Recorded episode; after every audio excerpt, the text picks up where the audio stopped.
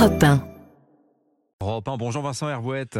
Bonjour. Vincent, vous revenez ce matin sur euh, les deux explosions qui ont fait plus d'une- centaine de morts hier près d'un cimetière au, sud de- du pays.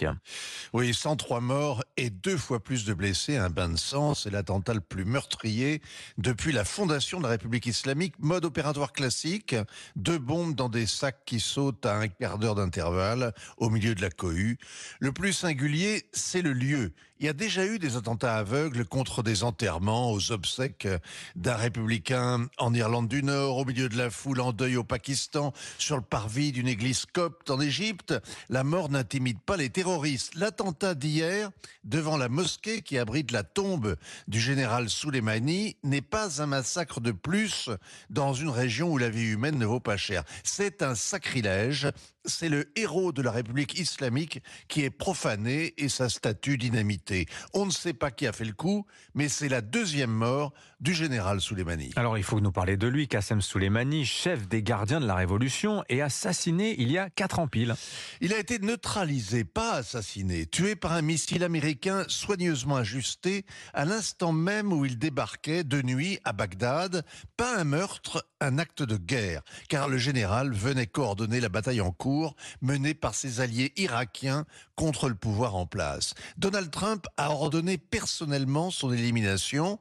Joe Biden n'aurait jamais pris ce risque. Soleimani était le chef suprême des gardiens de la Révolution, qui est l'épine dorsale de la République islamique, avec sa milice prête à tout et la force Al-Rods qui a étendu l'influence de l'Iran du Golfe à la Méditerranée. Le général avait aussi forgé l'axe de la résistance contre le petit et le grand Satan, Israël et l'Occident. Mais il était bien davantage encore. Les gardiens, c'est l'État profond qui tient l'économie et contrôle le reste. Et Soleimani, le véritable numéro 2 iranien, derrière le guide suprême, juste derrière, avec sa propre légende et son portrait partout comme une icône. Ali Ramenai l'avait désigné comme un martyr vivant, dans sa bouche le plus beau des compliments. Donald Trump l'a pris au mot. Quatre ans après, attaquer les officiels et les nationalistes venus sur sa tombe, c'est une véritable gifle au pouvoir en place. Mais Vincent, qui a fait le coup Qui a éliminé Soleimani?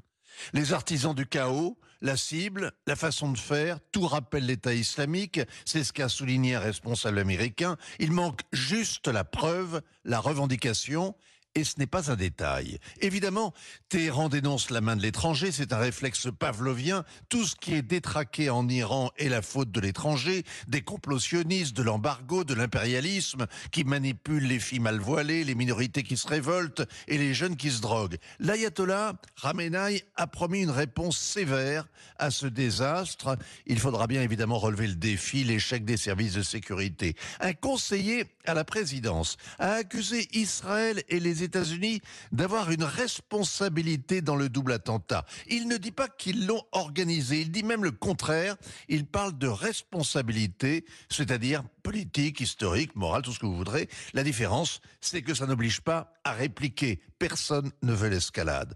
Il y a quatre ans, L'Iran s'était contenté de quelques salves de roquettes sur les bases américaines en Irak pour venger Soleimani. Les Iraniens sont prudents. Tant qu'ils n'auront pas l'arme nucléaire, ils ne prendront aucun risque inutile. Et tant pis pour Soleimani, on ne meurt que deux fois. Signature Europe 1, Vincent Herbouette. Merci beaucoup Vincent.